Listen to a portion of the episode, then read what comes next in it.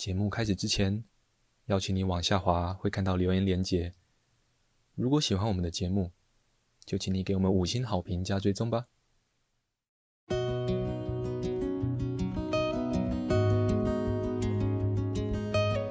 我们是华人正念减压中心，欢迎收听正念好给力。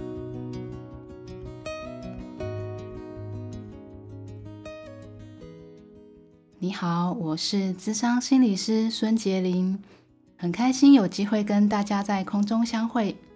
今天我要从一个自己真实的故事来跟大家聊聊情绪。当你在听的时候，也可以稍微留意观察一下你自己的情绪。也建议大家今天的内容尽量不要在睡前听。可以在白天或是晚上离睡眠时间有一点距离的时段听。那我要开始说故事喽。在好多年以前，当我还是个全职实习心理师的时候，那时候我租房子在外面实习。有一天晚上，我正在洗衣服的时候，平常假日那时候我已经躺平睡觉了。我突然听到一个女的在喊：“救命！失火了！”我也听到好多声“嘣嘣嘣”，我听得出来她正在被火追赶。我很快拿起手机跟钥匙往楼下冲。后来那个人就在房子里，经过快一个小时之后，被消防人员抬了出来。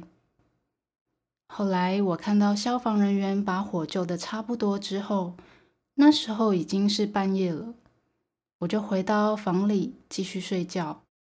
没想到睡一睡，突然间又听到消防员在广播救火，疑似又有火苗燃起。我整个又吓到，很不敢再睡。我就发现，从那之后有一阵子，嗯，是前两个礼拜会比较明显，后面就比较还好一些。我会特别害怕跟火有关的一些刺激。事件发生后的两天，我是借住在一个同事家里，因为我觉得住在原本的地方实在太可怕了。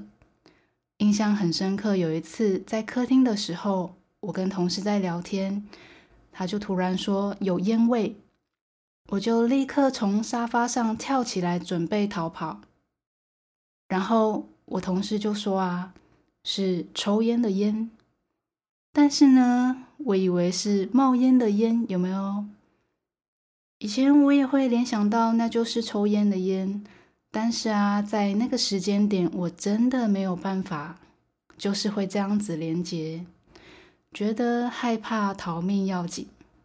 那去外面吃东西的时候，看到厨师在大火快炒的时候，我会不敢进去吃东西。会觉得好像会爆炸，很不安全。好了，重点来了，大家一定可以感觉得出来吧？我那时候有好多的恐惧、害怕，这就是情绪。其实情绪也包含了想法。以刚刚的例子，怕大火快炒会爆炸，这就是一个想法，常常以画面的形式呈现。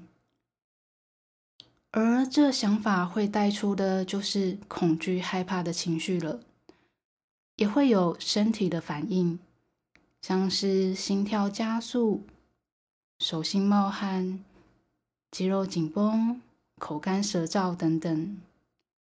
然后我选择不进去吃这一家店，这个就是行为了。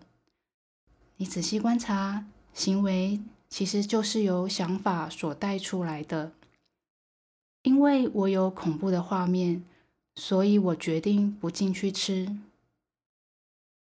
因此啊，我刚刚提到的身体的反应、感受、想法、情绪，是最重要要去觉察的。这也称为觉察三角。邀请你现在再觉察一下身体。心跳也许已经缓和下来了，肌肉可能也比较舒缓了，情绪可能也比刚刚平静一些。也稍微观察一下，脑袋有没有什么想法浮现。情绪还有一个很大的特色，就是会变化。它会出现、上升，到了一个高点之后，会慢慢的下降，然后再消失。如果没有压抑，或者是持续再堆叠下去的话，每个出现的情绪一定都会有这个历程。什么叫做堆叠呢？大家一定多少都有这样的经验。当自己在生气的时候、紧张的时候，或者是低落的时候，觉得很讨厌这些情绪，觉得自己这样很糟糕，在原本的情绪上面又加了评价想法，当然又会产生更多的情绪，就会更生气、更紧张、更低落喽。这就是堆叠了。刚刚讲了非常重要的觉察三角，还有情绪会自然的来去。那么情绪是做什么的呢？我之所以会有恐惧、害怕的情绪，难道这情绪是来乱的吗？呵呵，你看哦，我当时如果按照原本的生活作息，我应该已经躺平睡觉了。再加上我住的地方是老旧的公寓。那间套房是重新装潢过的，充满木质，一间很温馨的套房。但我也不知道逃生窗的钥匙在哪里。题外话一下，这是我的职业病哦。逃生窗的钥匙真的很重要，大家一定要知道在哪哦，而且要定时去开开看。那我现在再回来喽，我又刚好住在隔壁。我真的心里就会想说，只要一个火苗过来，我就完蛋了。所以后来这些恐惧的情绪其实是在保护我，它大量的让我避开可能的危险。也因为这样的情绪，后来过一阵子，我就真的搬离开那里，住在消防设备非常好的地方，很安全。从这里我们可以看到，情绪其实是在告诉我们一些讯息，在提醒我们一些重要的事情，也是保护我们。情绪有没有对错呢？没有吼，但是行为是有对错啦。情绪也没有好坏，它就只是在反映一些事情，只是也许有些事情是我们不想面对。我曾经看到这样的比喻，我非常的喜欢。假设我们是古代的君王，古代都会有信差来告诉君王这个国家人民发生了什么事情。信差会告诉君王说，某某城的人民大丰收，大家安居乐业。那君王听了就很开心，但信差也可能告诉君王。某个城里的百姓欠收、缺粮、闹饥荒、民不聊生，都快要造反了。君王有可能听了就很不爽，一点也不想听到这样的消息，然后就处决信差了。情绪就像信差啊，就只是在传递讯息。可是各位。有好多人平常对负面情绪的态度就像这个样子：不听、不看、不闻，甚至把它压抑下去。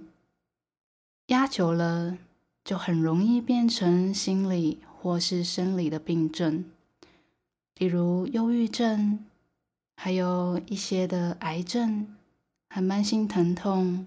自体免疫疾病等等，还有其他很多的疾病，其实都跟长久积压的情绪很有关系。我在做咨商的时候，很喜欢用一个比喻来说，就好比你住在一间房子里，你住在一楼，但是呢，地下室有很多的垃圾，放久了都在发臭。请问你在上面会住得舒服吗？当地下室的臭味飘到楼上的时候，你闻到垃圾的臭味时，就跑去地下室拿布盖着垃圾，或是香水喷一喷，告诉自己没事了，然后再回到一楼继续住。请问这样真的住得舒适安稳吗？很多时候，我们面对负面情绪的方式就是这个样子，告诉自己没事没事，但其实只是更往心里头去塞。也许表面上事情过了，但心情却还没有过去，甚至在潜意识无形的影响自己的身心生活。比如说，莫名其妙脾气不好，或者是不想理人等等，都是一些讯息。当然，有时候因为情境的关系，可能需要暂时的压抑一下情绪。比如说，被老板骂的时候，为了保全饭碗，要先 hold 住一下，但尽量不要变成长期的压抑。情绪需要被觉察。被看见，才能疗愈。今天跟大家分享了几个跟情绪有关的重点喽。第一个，觉察三角，还记得吗？觉察三角就是身体的反应、感受、想法、情绪。这个跟情绪怎么被疗愈非常的有关系。第二个。情绪会来也会走，如果我们不继续去压抑或是堆叠的话，它真的就会来也会走。第三个，情绪的作用是在传递讯息，没有好坏对错，而这些讯息需要被看见。下一集要跟大家分享的是情绪如何被疗愈。我怎么让自己从恐惧、害怕走出来？从八仙尘爆开始，陪伴许多烧烫伤的朋友浴火重生。先卖个关子哦，谢谢大家，也祝福大家。今天就分享到这里。